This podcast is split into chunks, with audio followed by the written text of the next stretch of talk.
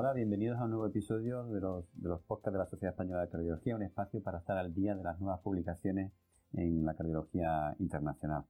Eh, sabéis que tenéis disponibles estos podcasts en las diferentes plataformas, en iTunes, SoundCloud, y podéis eh, también acceder al link del artículo que vamos a comentar a lo largo de, hoy. Hoy tengo la suerte de contar con el doctor Julio Núñez Villota, que es el responsable y director de la Unidad de Insuficiencia Cardíaca del Hospital Clínico Universitario de Valencia. Bienvenido, Julio. Gracias, Juanjo. Y vamos a comentar dos, artículos que se han presentado en el American Heart ahora en Filadelfia, eh, relacionados con sacubitrilo valsartán, fundamentalmente en el, Paragon, la diferencia entre la, la diferencia de, entre la mujer y el varón, sería uno de los que se han presentado, y otro relacionado, digamos, uniendo los datos de eh, la fracción de eyección del estudio Paradigm y del estudio Paragon, ¿no? Y un poco, bueno, ¿por, qué crees que son, la primera pregunta sería, Julio, ¿por qué crees que son trascendentes estos dos estudios? Eh, en primer lugar, eh, son estudios que desde luego son subestudios de, un, de dos grandes eh, ensayos clínicos y esto pues desde luego hay que, mm, hay que valorarlo con cierta recelo, pero al mismo tiempo estos subestudios te ayudan a entender mejor lo que es la enfermedad y probablemente avanzar en lo que es el manejo eh, clínico de estos pacientes. Lo primero que, el primer artículo al que nos vamos a referir es eh, con respecto al Paragon, la diferencia observada en cuanto al, sexo. Eh, como todos recordaréis, este es un estudio neutro, por muy poco. sacubitril valsartán no fue mejor que valsartán para reducir el criterio de valoración compuesto de muerte cardiovascular y hospitalizaciones totales por insuficiencia cardíaca a lo largo del seguimiento. Eh, eh, una reducción de en torno al 10%, pero que esta, vuelvo y repito, no fue significativa en el total de los, del, estudio. Sin embargo, eh, se diferenciaron dos subgrupos de población que parece en, el estudio de subgrupos preespecificados que se, que se benefician o podrían beneficiarse de esta, de esta nueva estrategia farmacológica.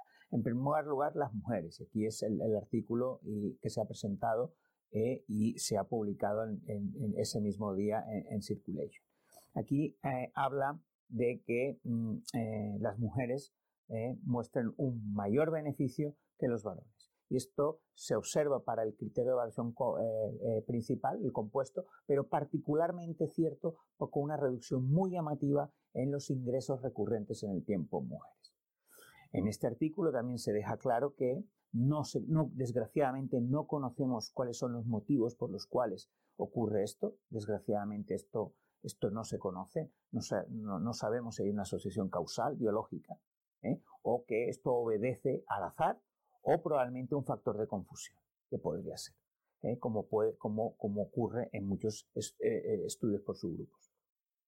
Lo que sí parece claro es que la mujer con insuficiencia cardíaca preservada es diferente desde el punto de vista de características eh, fenotípicas que el varón. La mujer tiene más edad, tiene mayor disfunción renal, péptidos natriuréticos más bajos y, muy importante, mayor obesidad.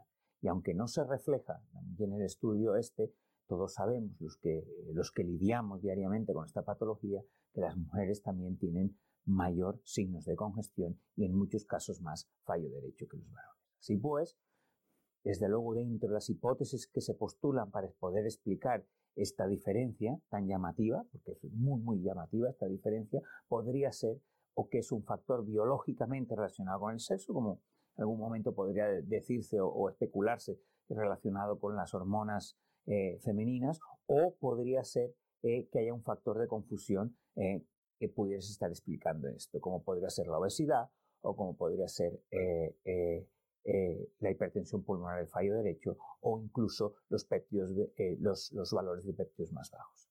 ¿Y ¿Tú crees que este estudio de alguna manera abriría la puerta de que en las mujeres con función preservada quizás tendríamos que tratarlas de forma diferente a los varones en este sentido en relación con el uso de salubritilo?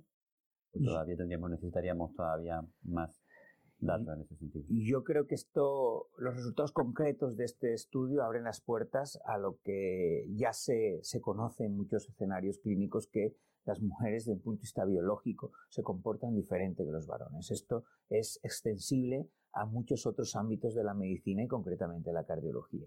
Y desde en la insuficiencia cardíaca, particularmente la insuficiencia cardíaca con fe preservada, pienso que el perfil de enfermedad, el fenotipo, no solamente clínico, sino la biología que hay detrás de este síndrome en, eh, varones y mujeres, eh, es muy diferente eh, en función de los sexos. Vamos a comentar el segundo estudio, si te parece. El estudio es un estudio que lo que hace es que de alguna manera une los datos del, del, Paragon, del, Paragon, del Paragon y del Paragon y lo que hace es que analiza los resultados en función de la función ventricular, en este caso todo el espectro de la función ventricular. ¿Cuáles son los, ¿Por qué se hace este estudio? ¿Cuáles son los resultados? ¿Y cuál es tu opinión sobre él?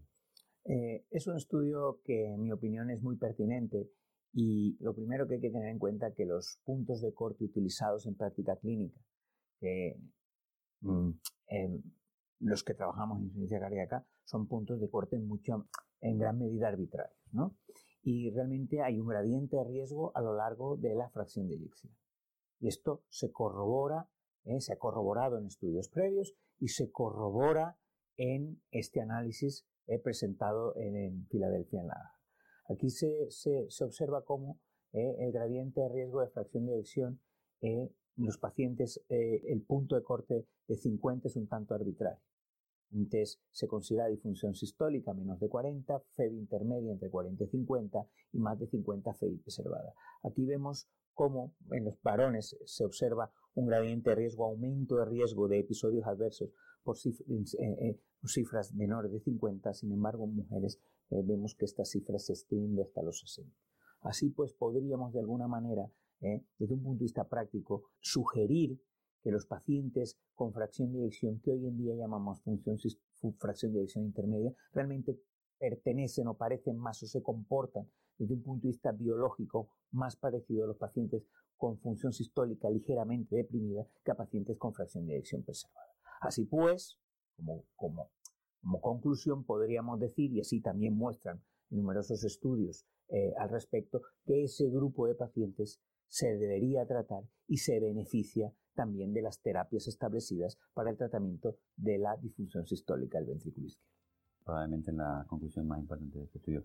Pues muchísimas gracias, Julio, por, tu, comentar estos dos estudios tan interesantes. Julio es el director de la Unidad de Servicio Cardíaca del Hospital Clínico de Valencia.